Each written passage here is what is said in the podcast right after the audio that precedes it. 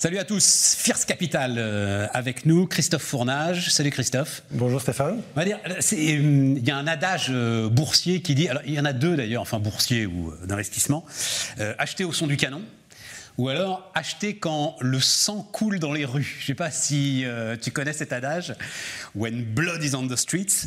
Et là, on va parler. Alors, euh, euh, juste présentation de Fierce Capital d'abord, c'est-à-dire que c'est aujourd'hui une société d'investissement importante. Oui, on a un peu plus de 2 milliards d'actifs sous gestion, principalement dans l'immobilier de bureau, le commerce et le résidentiel. Alors, ce qui est intéressant, c'est, on va parler des deux, peut-être des deux mal aimés en ce moment, en tout cas médiatiquement, mais tu vas me dire si c'est une réalité en termes d'investissement l'immobilier commercial, et puis vos nouveaux projets autour de l'accompagnement des seniors et de résidences seniors, mais alors qui vont être de résidences seniors grand luxe, c'est ça que vous voulez faire euh Alors, pas forcément grand luxe, euh, ça va coûter un peu plus cher qu'une résidence senior classique, mais parce qu'on n'est pas sur le segment des résidences seniors classiques. En fait, aujourd'hui, dans l'immobilier, il y a les résidences seniors, et puis après, il y a les maisons de retraite. Et l'idée, c'est de faire le pont en accompagnant les gens pour qu'ils soient, euh, qu'ils aient un mieux vivre et qu'ils vieillissent mieux, en bonne santé. Et cet accompagnement-là, c'est pas juste comme dans une résidence senior qui est un peu de l'habillage pour les mairies, qu'on on, habille un peu du résidentiel en résidence senior la plupart du temps. Mais là, en fait, c'est de vraiment créer du service autour des habitants avec, par exemple, un médecin diététicien à temps plein dans le, dans le concept. Donc, on va être sur des grands volumes immobiliers pour pouvoir réduire les coûts, partager les coûts sur un plus grand nombre, comme on le fait dans les grands immeubles de bureaux, et également d'avoir des gens qui sont des coachs sportifs, des gens qui vont suivre au quotidien l'activité des gens, pour que les gens se nourrissent bien et soient en bonne santé. Et ça, ça comporte deux grands volets, je dirais. Le premier, c'est l'alimentation, la santé, c'est-à-dire vérifier que les gens s'alimentent bien, vérifier que les gens euh, sont bien suivis, qu'ils ont bien tous les examens qu'ils doivent faire, et puis, à côté de ça, les obliger à garder une activité, qu'elle soit physique, mentale, de façon à retarder le moment où ces gens-là doivent être dans, une, dans un système accompagné. Et dans un système médicalisé. C'est l'intermédiaire entre vieillir chez soi, qui peut assez souvent poser des problèmes, et puis euh, on n'en est pas encore à l'EHPAD, quoi, pour dire les choses un peu brutalement. Exactement. Voilà, c'est le modèle de la Floride, quoi, en fait, que vous allez faire. Vous allez faire la Floride à l'échelle d'un programme immobilier, c'est un peu ça le truc. Ah, il y a je, dirais surtout qu'on va, apporter, va apporter quelque chose qui n'existe pas aujourd'hui, en tout cas sur le marché, en, Europe. Parce que nous, on est focalisé sur l'Europe. Et euh, l'idée, c'est vraiment d'apporter un, service qui permette aux gens de, bien se sentir. Et, ce service-là, en fait, l'expertise immobilière, elle a un, atout, c'est que quand on sait faire des grands bureaux, on connaît les problématiques de charge. Parce que quand vous êtes sur des grands immeubles, comme à la Défense par exemple, vous êtes capable d'offrir de la piscine, du sport, des magasins, énormément de services, parce que vous allez avoir les mètres carrés qui vous permettent d'amortir les coûts. Là, c'est le même principe. C'est-à-dire que l'idée, c'est qu'on ne va pas faire des petites maisons, euh, well-being, well-aging, hein, qui est notre concept, euh, bien-être et bien vieillir, mais on va prendre des, surfaces plutôt grandes, 20, 30 000 mètres carrés si on peut, pour pouvoir amortir nos services sur un plus grand nombre de mètres carrés. Et donc, avoir la capacité d'offrir ce service-là au plus grand nombre. Non, non, et puis c'est d'autant plus intéressant qu'on a, et alors en plus avec euh, l'actualité du moment, une vision assez euh, désespérante et misérabiliste euh, de, du grand âge, voilà, on va dire ça comme ça.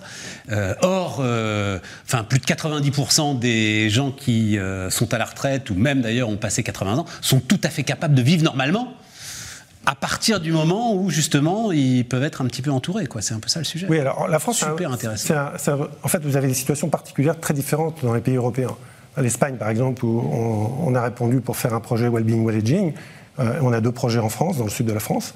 Euh, on, a des problématiques de vieillissement de la population qui sont très différentes.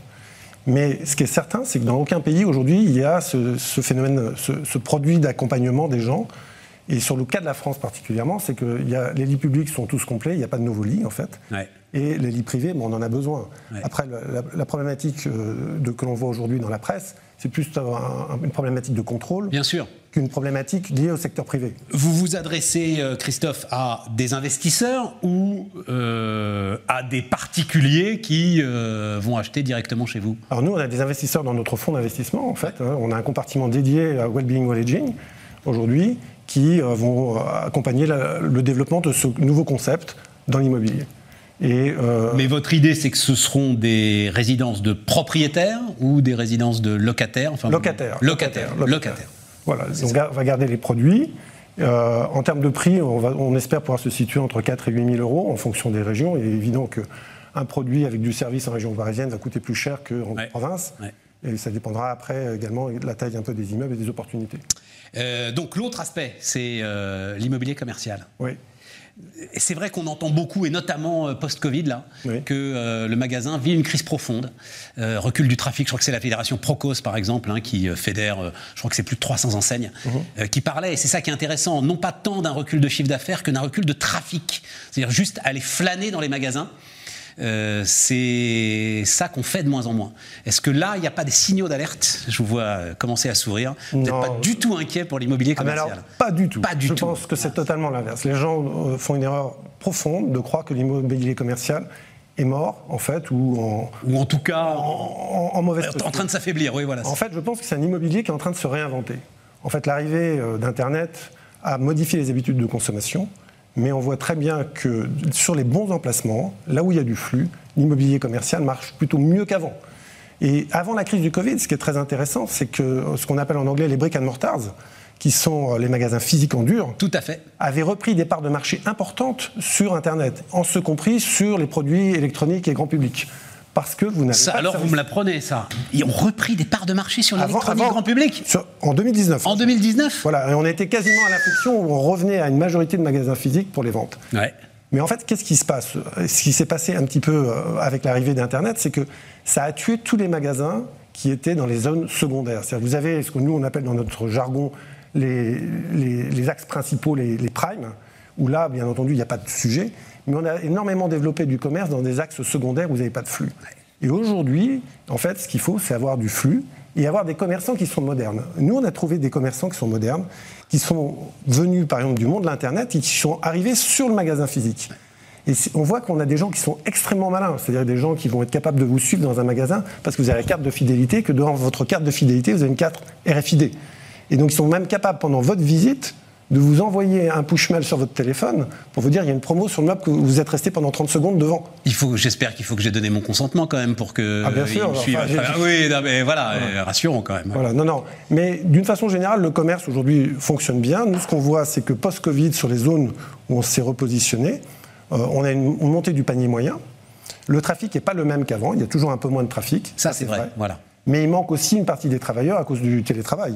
oui, mais c'est cette mutation-là qui fait que euh, peut-être qu'on ne retrouvera pas le niveau de trafic euh, qu'on avait retrouvé. Oh, je parle sous votre contrôle, c'est un chiffre que j'ai appris récemment, mais l'achat d'impulsion, c'est-à-dire acheter quelque chose auquel vous ne pensiez pas quand vous êtes rentré dans le magasin ou dans le centre commercial, c'est quasiment 30% aujourd'hui euh, du chiffre d'affaires des magasins. Donc c'est là où il pourrait y avoir une petite inquiétude. Ce qu'on voit quand même, c'est qu'il y a beaucoup de, je dirais, de produits. Il y a des produits, si vous voulez, première nécessité, tout ce qui va être alimentaire, couche culotte, tout ça, les gens vont plutôt aller vers. Ça, c'est fini.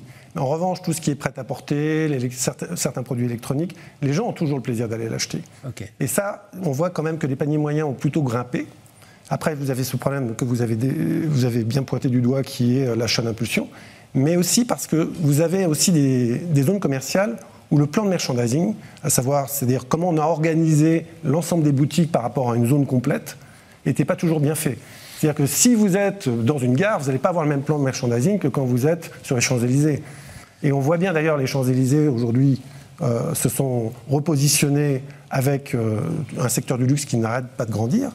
Euh, les gares se sont vraiment professionnalisées sur le service et les produits de première nécessité des, des, passagers. Et c'est ça aujourd'hui qui a comme mutation, plus des arrivants qui viennent parfois du monde de l'Internet, qui ont des nouveaux concepts qui sont beaucoup plus dynamiques, beaucoup plus performants. En fait, les gens, les, enseignes qui vont s'en sortir, c'est celles qui vont innover, comme toujours. Christophe, euh, un tout dernier mot, parce que avec ce que vous décrivez et la très fine connaissance de ce secteur, finalement, l'investisseur, il doit connaître le métier euh, de ceux auprès de qui il investit pratiquement aussi bien qu'eux, non? Bah, L'investisseur. Que vous soyez spécialiste du grand âge, spécialiste du commerce. Euh, quasiment DRH pour l'immobilier de bureau. Enfin voilà, c'est une expertise totale sur ces, sur ces trois segments. Pour l'investisseur, en fait, la plupart du temps, les gens nous font confiance. En fait, oui, mais je parle de vous, en fait. Euh, c'est vraiment, vraiment l'expertise qu'on apporte. Et je, pense que ce sont des métiers sur lesquels où on ne peut pas s'improviser du jour au lendemain. Il faut des équipes, il faut avoir de la connaissance, il faut avoir un certain vécu, il faut avoir connu des échecs aussi. Euh, et euh, c'est vraiment important, je dirais, de, pouvoir faire prendre du recul pour pouvoir apporter des solutions et des nouveaux produits. Et avoir des visions un petit peu disruptives, voilà, comme, comme on les a eues à l'instant. Fierce Capital, à bientôt. Merci.